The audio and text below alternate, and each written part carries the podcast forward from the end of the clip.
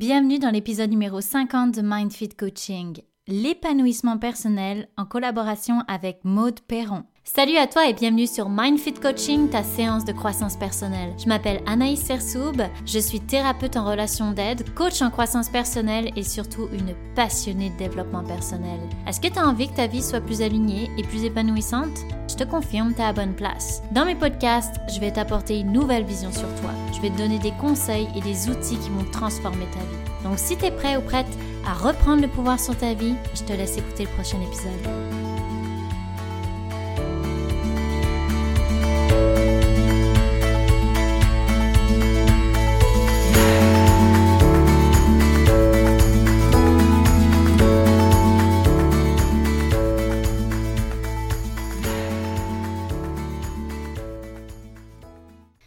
Bienvenue dans mon nouvel épisode. Je suis très contente aujourd'hui, c'est un épisode spécial pour moi parce que je reçois mon amie et ma collègue Maude Perron. Salut Maude. Salut Anaïs. Ça va bien? Ça va super bien, je suis contente d'être avec toi aujourd'hui. Hey, moi aussi, je pense que ça fait à peu près un an qu'on essaye de faire cet épisode. Pourtant, on se parle à tous les jours, donc... Absolument. Aujourd'hui, c'est le grand jour. On va parler d'accomplissement personnel et d'épanouissement. Donc, euh, avant qu'on aille direct dans le sujet, j'aimerais te présenter un petit peu. T'es coach, toi aussi, euh, avec Charles Côté de Drôlement Inspirant. Et on est un peu différentes, toi et moi. On va dire qu'on est complémentaires même parce que moi, je travaille toute la partie relationnelle en coaching. Et toi, ça va être plus le côté carrière, euh, changement de vie, business, objectifs, rêves, etc. Est-ce que tu peux nous en dire un peu plus? Ben oui, définitivement, les rêves, les objectifs. euh, J'aime aider les gens soit à définir leurs rêves, leurs objectifs ou simplement le plan d'action pour les atteindre. Moi, mon mantra, c'est tout le temps tout est possible. Tu m'as entendu le dire Ah oui, souvent. génial. Donc, euh, souvent, quand la personne me dit qu'il y a quelque chose qui l'empêche, ben on va creuser un peu, on va voir c'est quoi le blocage. Oui. Mais euh, j'aime ça. accompagner les gens de- là-dedans. Et justement, toi, ce serait quoi ta définition de l'épanouissement personnel? Parce que c'est un sujet assez vague quand même. Définitivement, puis ça a l'air très grand. Quand Ouais. tu as dit ça, je me suis dit, ah, wow, qu'est-ce que les gens vont penser? Parce que l'épanouissement, ça semble quasiment comme un concept euh, flou, Mhm. mais moi, je trouve que c'est un état d'être. C'est pas, euh, c'est un peu comme le bonheur. C'est pas quand on va atteindre un certain objectif qu'on va devenir épanoui. C'est un état d'être au quotidien. Quand on se sent en cohérence, autant avec nos valeurs que ce qu'on veut vraiment. Puis que c'est pas quelqu'un d'autre qui l'a choisi, c'est nous qui choisit. Qu'est-ce que tu veux réellement dans ta vie? Exact. Donc, tu veux dire que d'être aligné, en fait. Ouais, exactement, d'être aligné, être en cohérence. Ok. Est-ce que toi, tu considères dans ta vie que tu es accompli ou tu l'as ce fameux épanouissement personnel? Aujourd'hui, oui, ça n'a Ouais. pas toujours été le cas. Il a fallu que je renonce à des grandes zones de confort. Moi, j'appelais mon emploi euh, que j'avais avant ma prison dorée. C'était Hmm. tellement confortable, euh, tout ce qui paraît Ouais. bien aux yeux de la société, mais en dedans de moi, ça résonnait plus. C'est quoi qui paraît bien, par exemple? Ça, ça va résonner pour d'autres personnes aussi, mais des fois, c'est le salaire, le mode de vie. Ah Moi, ouais. j'avais vé- le véhicule payé, le téléphone, euh, un certain statut social également, d'être euh, bien placé d'une certaine Ouais, façon. ouais. Euh, mais une fois que tu sors de cette prison dorée-là et que tu vois toutes les possibilités au niveau de la liberté, sortir d'une zone de confort où ce que tu choisis réellement ce que tu as envie. Ok. Puis qu'est-ce qui t'a décidé de quitter cette prison dorée-là? Personnellement, j'avais l'impression que j'avais fait le tour. Euh, Ouais. J'avais gravi les échelons depuis très jeune. J'étais dans un poste de gestion euh, assez jeune euh, dans mon parcours. Il y a un certain temps, moi, l'image qui me vient tout le temps, c'est un train que j'avais l'impression que c'était ma vie qui passait. J'étais pas malheureuse, là. Je peux pas dire que j'étais malheureuse à tous les jours. C'était vraiment pas le cas. J'étais heureuse, Mhm. mais j'étais pas épanouie. J'avais l'impression qu'il y avait autre chose, puis que Ouais. c'était la vie qui passait. Ce train-là, c'était ma vie. Puis il fallait que j'embarque dedans pour avoir la vie que je voulais en bout de ligne. Exactement. Puis, tu vois, avant qu'on fasse l'épisode, je suis allée regarder la définition de l'épanouissement, justement. Et je trouvais ça super beau parce que ça explique c'est une fleur et tu déploies les pétales. Donc, c'est un peu comme ça que je le vois aussi, l'épanouissement. C'est vraiment, on se déploie pour avoir une vie où on est plus heureux, plus épanoui. Puis ça, ça demande des choix. C'est pas forcément facile non plus d'aller vers l'épanouissement personnel.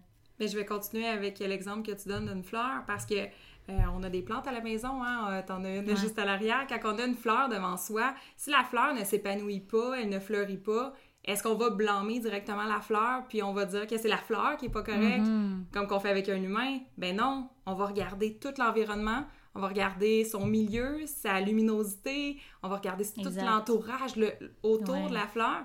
Donc, c'est la même chose avec l'épanouissement, c'est qu'avant de se blâmer puis de dire je sais pas où ce que je veux être, ben regarde, tout ce qui t'entoure, ça inclut de faire des choix, ça inclut de voir qu'est-ce qui te convient, qu'est-ce qui te convient plus, dans tout ce qui t'entoure, que ce soit un emploi, des relations, peu importe. Mais avant de, de se blâmer soi-même, de ne pas être épanoui, je pense qu'il y a beaucoup de choix, de renoncement nécessaires également. Exact. Et puis l'épanouissement, c'est comme on disait tout à l'heure, c'est quand même un concept qui peut être gros. On peut être épanoui dans certaines sphères, comme mettons, toi dans ta carrière, tu peux être super épanoui, puis dans d'autres sphères moins épanoui. Donc ça aussi, c'est d'aller chercher l'équilibre dans mm. toutes les sphères. Parce qu'il y a des personnes qui pourraient dire, ouais, moi je suis pas épanouie, alors qu'ils ont une super belle carrière, etc. Puis qu'ils font plein d'argent ou quoi que ce soit, mais ils, ont, ils sont pas épanouis. Je sais pas ce que tu en penses de ça, là. Ben oui, totalement, parce que là, on parle d'épanouissement et c'est tout comme le bonheur. Euh, on entend ça des fois. Ah, je vais être heureux quand je vais avoir telle chose, quand je vais avoir fait telle chose. Mm. Ben non, tu sais, c'est aujourd'hui. C'est dans le moment présent que tu es épanoui. C'est dans le moment présent que tu peux toucher au bonheur. C'est pas dans un futur parce qu'il va y avoir telle, telle condition ou plus d'argent dans ton compte de banque. C'est pas ça qui rend heureux. Mais des fois, on a une idée préconçue que, ah, ben c'est à cause de telle chose que je suis pas si heureuse ou c'est à cause de c'est d'apprendre à se connaître, en fait. C'est d'apprendre à comprendre aussi qu'est-ce qui fait que dans notre vie, on n'est pas épanoui. Parce que ça aussi, ça demande la connaissance de soi. Et c'est pour ça, moi, c'est grâce personnellement au développement personnel que j'ai réussi parce que je considère aussi, je, je, me sens super épanouie, que ce soit dans ma carrière, dans mon rôle de maman, mon rôle de conjointe, etc. Je me sens épanouie parce que j'ai appris à me connaître. Et donc ça, ça m'a permis de savoir ce que je voulais, puis de poser les actions, tu sais, on parle d'objectifs, de poser les objectifs pour atteindre mes rêves. Puis des fois, on a des rêves, on se dit ah j'aimerais être là-bas, mais on pose aucune action ou on est incohérent. Tu sais, si tu veux atteindre un objectif, puis tu fais tout l'inverse dans ta vie, tu sais, des personnes qui disent ah je veux être, euh, je sais pas, je rêve d'être euh, musclé, je rêve d'être en forme, etc. Puis qui se mettent à manger n'importe quoi, donc il y a une incohérence là pour l'accomplissement. Oui. Quelque chose d'important. Puis j'ai aimé ça, tu parlais du bonheur. Je trouve, je sais pas si tu as déjà entendu ça dans tes coachings, mais je trouve qu'il y a tellement une idée préconçue du bonheur. Toi, tu es reconnue d'ailleurs pour ça. Hein? Toi, tu es une personne qu'on dit souvent, on t'a dit, tu as le bonheur facile. Je sais, j'entends ça, puis à chaque fois, je me dis, oui, mais non. oui, mais non. Oui, je suis peut-être dynamique, puis on va me percevoir comme ça, mais mon bonheur, je l'entretiens tous les jours comme un jardin. Je donnais l'exemple de la fleur tantôt, mais c'est la même chose avec le bonheur. Il faut que tu en prennes soin. Il mm. faut que tu prennes le temps de de goûter les, moments, d'être en pleine gratitude. Puis encore là, des fois, ça, je sais qu'il y a des gens qui vont écouter et vont dire Ouais, mais ça fonctionne pas même. Mais oui, tu sais, tu es dans un moins bon état, ben c'est ton pouvoir personnel aussi de dire OK, je vais prendre un moment, je vais me ressourcer. Ça, je le fais souvent. Là, tu me vois partir ah dans des retraites, de dire ah je m'en vais me ressourcer, je vais aller me réénergiser.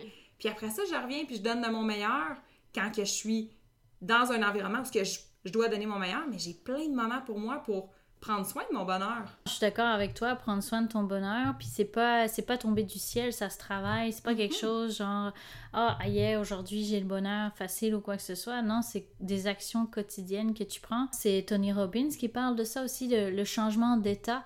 Moi, il y a plein de personnes qui me disaient ouais, mais quand je suis triste ou quand je me sens pas bien, quand ma journée euh, elle va pas, ben ça va pas. Mais je leur dis oui, mais tu es capable de changer ton état si tu prends soin de toi, si tu apprends à, savoir qu'est-ce qui se passe pour toi.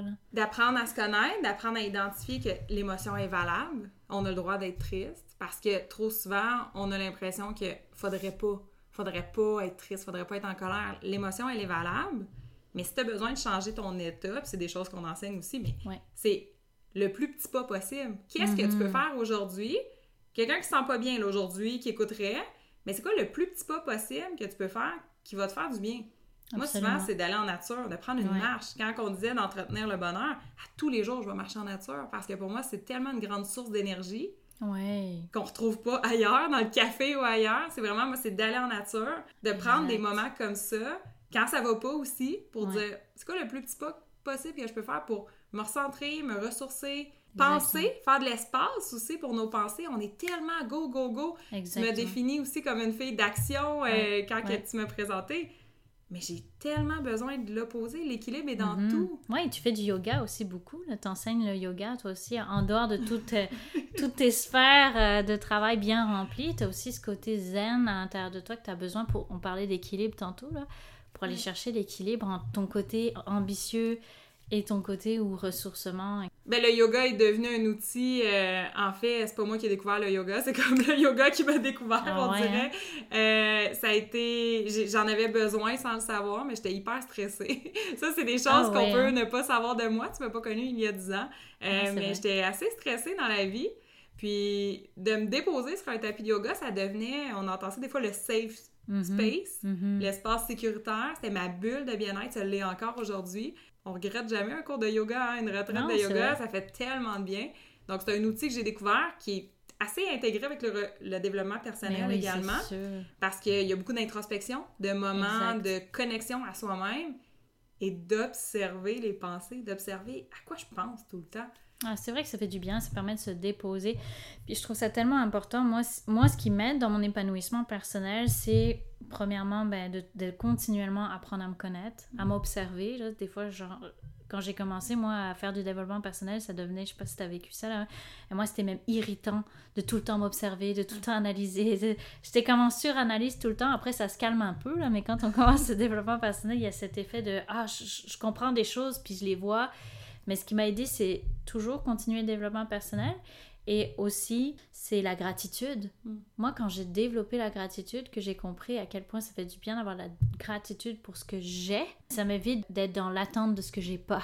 Parce que c'est ça aussi qui peut créer le fait qu'on se sent pas accompli. C'est Ah, mais je suis pas encore là où je voudrais être. Ah, mais je suis pas encore là. Ouais, mais regarde où est-ce que tu es rendu aujourd'hui. Tu sais, t'en as parcouru le chemin, là.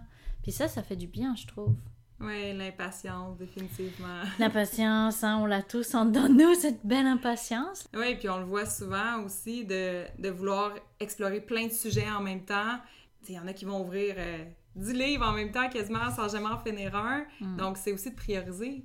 Oui. Là, j'en arrive même aux, aux habitudes, mais de prioriser un sujet à la fois, puis de dire, OK, ben si je lis un livre par mois, je vais en lire 12 par année, qui est très bon pour quelqu'un Mhm. qui lit pas beaucoup, ou même un par deux mois. Mais de dire, je vais prioriser qu'est-ce qui est vraiment important pour moi dans ma vie aujourd'hui Exact. et de se donner le temps. Et ça, malgré moi, là, je, je sais que je suis impatiente, je veux souvent des résultats rapidement. On- mais je pense qu'on est un peu tous là, le côté impatient, puis c'est c'est d'accepter la patience. Moi, ce que je dis souvent, c'est dans le processus que tu apprends plein de choses aussi. hein. Dans le processus que tu te développes, que tu apprends à te connaître. Tu vois, quand j'ai commencé mes études de thérapeute, parce que je voulais être thérapeute à la base et pas coach, là, je m'étais dit, ok, c'est ça que je veux, c'est ça qui va m'amener de l'accomplissement. Mais ça a été trois années où j'ai dû composer avec euh, ma vie de famille, etc. Mais quand c'est important pour toi, là, tu le prends le temps, tu le fais. Ça demande des sacrifices aussi, c'est ça que je veux dire. D'aller, d'atteindre l'épanouissement personnel demande des sacrifices. Je sais que tu en as parlé tout à l'heure, mais... je Des sacrifices, des renoncements. Ouais. puis de s'observer dans le processus. Quand tu Ouais. as dit ça, c'est le processus qui est important. C'est un exemple que j'ai donné souvent, mais moi, j'ai couru un marathon. C'était mon grand Oui, objectif que j'ai toujours admiré les coureurs et je n'étais pas une coureuse, pas du tout. Puis il y a un moment que j'ai dit, tu sais, quand l'intuition est tellement forte, Mhm. tu dis, je le fais. Ouais. Je me suis inscrite. je me suis inscrite au marathon. J'avais pas réellement couru beaucoup par le passé. J'avais fait des sports, je me suis entraînée, mais la course, je faisais Ah pas ça. Mais dans le processus, les premiers mois, ça a été tellement d'apprendre sur moi-même puis de voir c'est quoi mes propres limites que je me dis quand j'ai envie d'arrêter. Parce que c'est facile d'arrêter. Oui. C'est tellement facile de dire je suis dans le processus. Puis là, tu parles de ta formation, je te parle du marathon, mais dans n'importe quoi qui prend du temps, Oui. on est motivé au début, ou peut-être même pas. La motivation est pas toujours là, mais on dit OK, go, je pars. Puis dans le processus, il y a des moments que Ah, ça ouais. tente plus, que tu dis. Ah, ben pourquoi? C'est bien trop loin, c'est bien trop gros, c'est bien trop difficile. Ouais, c'est là que tu apprends sur toi de ta qualité de résiliente Ah, pour accomplir ce que tu veux réellement. Mais tu es tellement fière quand tu as terminé. Là, moi, quand j'ai. j'ai- Et pourtant, tu vois, ce qui est assez incroyable, c'est que je, je suis même pas thérapeute aujourd'hui. J'ai eu mon diplôme, puis ça m'a amené à coach. Ouais. Mais je suis tellement fière d'avoir fait ça. Moi, c'était un marathon hein, sur trois ans. Puis je suis fière parce que je me dis, Hey, j'avais envie de lâcher. Plein de fois, j'ai eu, j'ai eu des moments où c'est trop. Il fallait que j'écrive des, des synthèses, etc. Je trouvais ça trop. Mais de ne pas avoir renoncé, ça m'a amené là où je suis, là, travailler avec toi, etc., avec Charles. Donc, je trouve ça extraordinaire. Toi, tu as développé plein de choses aussi, de, de- d'avoir accompli justement ce rêve-là là, avec ton marathon. C'est tellement beau. C'est vrai que des fois, d'aller vers l'épanouissement ou l'accomplissement personnel, c'est des choix qui sont pas faciles. Si je vais donner un exemple personnel, moi, quand je me suis séparée du père de ma fille, ça n'a pas été facile comme décision, hein. mais je, je savais que ça allait m'amener vers l'accomplissement aussi. Mais sur le coup, j'ai dû accepter toute la phase de je me sentais pas bien, ça bouge trop. Moi, j'aime ça appeler comme ton avion décolle, puis t'es dans les turbulences. J'étais dans les turbulences, mais je savais où est-ce que je voulais atterrir. Mais encore une fois, ça n'a pas été ah, super facile, tout beau, tout rose. Hein. Tu pourrais pas l'apprécier si c'était si facile, tout beau, tout rose. Puis euh, il y a des deuils. Il y a des deuils dans chaque changement. Si tu prends une décision, des fois il y a un mythe, là, on entend ça, la personne qui dit Ah, mais c'est toi qui as décidé, donc tu devrais pas être triste. Exemple, ah, dans une rupture, on entend ça. Ah, euh, c'est toi qui as décidé de le quitter, fait que pourquoi que es triste? Ben, as le droit d'être triste, même si tu as pris la décision et que c'est la bonne décision pour toi il y a un deuil, il y a un changement, il y a un ah. idéal que tu aurais souhaité qui n'est plus là. C'est clair, je vivais les deux en même temps. Tu sais, je vivais le deuil de la relation avec le père de ma fille, de la famille traditionnelle, etc. Vraiment, il y avait beaucoup de bouleversements. Et en même temps, j'étais dans la joie d'avancer dans une direction que j'avais vraiment envie d'aller depuis longtemps. Il y a, parfois, il y a même cette ambivalence, mais c'est là que c'est important, comme tu disais au tout début de l'épisode, d'être aligné en dedans de soi parce que tu sais que même si c'est pas facile, c'est cohérent. Même si c'est dur, c'est genre, ok, je, je, sais que je fais la bonne chose. Je sais que j'avance vers la vie que je veux avoir. Toi, tu dirais, c'est quoi les éléments clés pour atteindre l'épanouissement personnel? C'est quoi les ingrédients? On a parlé, mais de se connaître, de connaître qu'est-ce qu'on veut réellement, puis c'est de faire ce qu'on aime. Parce que là, depuis tantôt, on parle quand même d'objectifs au niveau euh, de la carrière, tu vas présenter comme ça avec les objectifs, mais qu'est-ce que j'aime au quotidien? c'est des petits moments, souvent qui coûtent absolument rien. Là. Moi, jouer avec mon chien, ça me rend vraiment heureuse. D'être dans le moment présent. D'être dans le moment présent, exactement. De pas mm-hmm. toujours penser juste au futur qui s'en vient, mais d'apprécier les petits moments présents. Puis quand on sent qu'on est go-go dans le futur, de revenir à regarde tout ce que tu as déjà. Qu'est-ce que j'ai aujourd'hui? C'est ce que je voulais il y a cinq ans. Oui, on n'a pas parlé du vision board, là. oui, mais, mais c'est toujours ça quand même, tu sais. Il n'y a pas d'hasard. Tu es exactement là où tu dois être selon toutes les décisions que tu as prises par le mhm, passé. Tellement.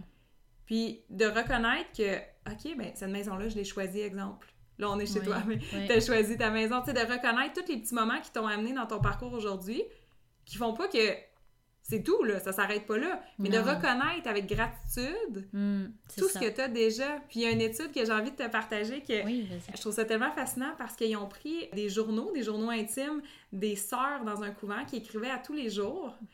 Et c'est elles qui écrivaient avec des mots positifs. Donc c'était pas un exercice de gratitude, mais c'était de la gratitude à travers les écrits. Mais toutes les femmes qui écrivaient de façon positive ont vécu en moyenne ouais. 7 ans plus âgés. C'est incroyable. Donc, au niveau de la longévité, de prendre la gratitude, de prendre des moments de reconnaissance, mm-hmm. c'est bon pour la santé. Autant mentale, dans le moment présent, mais physiquement, dans le temps.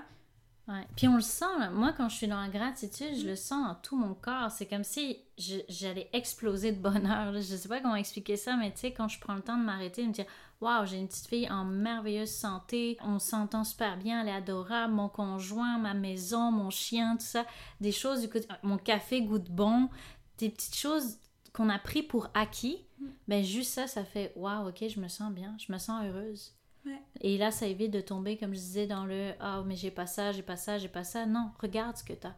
Regarde ce que t'as déjà. Puis si tu regardes ce que t'as, je suis convaincue que ça va faire du bien. Même dans les moments les plus sombres, oui, oui, vraiment. Puis là, tu parles euh, d'ombre, de lumière. Ouais, exact. On, on reconnaît beaucoup la lumière, on aime ça, on aime les ben gens lumineux, les gens enthousiastes. Mais on a tous nos zones d'ombre ben d'une certaine façon. Puis moi, ça me fait penser aussi à l'image du yin et du yang. Et eh oui. en as parlé dans l'énergie euh, féminine, masculine, mais le yin et le yang, la partie noire a un petit point blanc. Exact. Et la partie blanche a un petit point noir. La raison pourquoi, c'est que dans l'ombre, il y a de la lumière. Et, et dans la lumière, il y a de l'ombre. Fait que tout est dans tout. Exact. Puis, il faut enlever les préjugés de dire Ah, ben c'est juste la lumière. Tu es où est-ce que tu es parce que tu as vécu tes zones d'ombre. Puis, les plus grandes réalisations de l'humain, ça se fait dans les défis. Ça se fait pas quand tout est beau, tout est parfait. C'est quand tu as un défi que tu réalises que tu as la solution puis que tu peux grandir à travers ça. Et c'est grâce à l'ombre qu'on est capable d'apprécier autant la lumière. Ça aussi, c'est important. Puis d'ailleurs, à chaque fois, euh, moi, je regarde des, euh, des interviews, des personnes qui sont très, très haut dans l'accomplissement, justement, qui parlent de leur bonheur, que ce soit dans leur carrière, dans leur vie personnelle, etc. Mais elles vont jamais nier les défis qu'elles ont eus. Elles vont s'en servir, justement, des défis. Puis ça, j'y crois tellement, là, de, de se dire, on a chacun notre histoire, puis notre histoire nous mène là où on est puis on peut l'utiliser à notre avantage ou à notre désavantage, mais ça, c'est notre choix personnel. Exactement. Moi, j'ai décidé, je pense que tu as fait la même chose que moi, j'ai décidé d'utiliser à mon avantage. Puis ça fait qu'aujourd'hui, je peux aider beaucoup de personnes grâce à ça. Grâce à ma couleur à moi, puis la tienne là aussi de ton côté. Pour conclure, qu'est-ce que tu aimerais dire par rapport justement à tout ce qu'on vient de partager ensemble. Je trouve ça très riche, très intéressant sur l'accomplissement puis l'épanouissement. Ben, je vais partager, euh, moi, ce qui m'est venu ce matin en marchant. J'ai vu euh, un arbre, puis euh, ce que ça m'a inspiré, je pense que j'ai déjà entendu ça quelque part, mais c'est on n'est pas un arbre, on n'est pas fixe à quelque part. On peut bouger, on peut changer. donc, si t'es pas bien où est-ce que tu es, ben bouge change. T'as le pouvoir. T'as le pouvoir. Fait que c'est toujours le pouvoir personnel sur sa propre vie qu'il n'y a rien qui est fixe dans le béton. Ça peut être difficile, on, en a parlé, ça peut inclure des deuils, mais c'est tellement beau après parce que la vie est courte. Moi, c'est quelque chose que je me rappelle tout le temps. La vie est belle et la vie est courte. Donc, chaque jour vaut la peine d'être vécu pleinement. De se rappeler que la vie est courte, puis souvent, c'est une question aussi qu'on peut poser en, en coaching, c'est Hey, si tu meurs demain, ça va être quoi tes plus grands regrets? Puis tu vas peut-être te rendre compte que ton travail, là, de ne pas être allé au bout de ton rêve, d'un projet, d'une maison, de n'importe quoi dans ta vie, ben ça vaut la peine d'être vécu. Le plus grand regret en fin de vie, c'est pas les choses qui ont été faites, c'est ce qui n'a pas été fait. Il y a un livre super pertinent là-dessus qui est Les cinq plus grands regrets en fin de vie, écrit par une infirmière euh, aux soins palliatifs en Australie. Elle s'appelle euh, Bro Brownie Ware. je pense que je l'ai peut-être pas bien dit, mais le livre est tellement parfait parce qu'elle a sondé euh, les, les, patients en fin de vie. Puis le plus grand regret était j'aurais aimé vivre une vie à la hauteur de ce que moi je voulais et non ce que les gens s'attendaient de moi. Et ça, ça pourrait être un autre sujet ah! parce que c'est tellement, c'est tellement triste. Moi, c'est ce qui me fait le plus de peine. Et j'ai déjà fait, je veux dire, j'ai déjà été comme ça, de vivre, de vouloir plaire à tout le monde, à mon entourage, de pas oser faire des choses, mais au final, après, tu regrettes ou tu te trouves dans un endroit où tu es complètement éteint. Parce que c'est un peu ça pour moi l'inverse de l'accomplissement puis l'épanouissement personnel, c'est quand tu te sens éteinte. C'est quand la, la fleur, là, qu'on disait tantôt, elle est fanée. Donc il faut la raviver, il faut lui redonner du soleil, etc. C'est vie, on vit sa vie pour nous, puis on a beaucoup mis l'accent sur le pouvoir là, parce que à chaque fois tu as le pouvoir de décider, même si tu sais que c'est pas facile, c'est toi qui décides. Dis-toi que quand c'est pas facile, ben après ça, ça va être plus facile. Il y a une phase à passer. Donc, euh, merci beaucoup pour euh, ce bel épisode, ma chère Maud. J'espère qu'on va en refaire d'autres parce que c'était vraiment très agréable comme toujours. Moi, je vous dis à bientôt. Merci, à bientôt. Bye bye.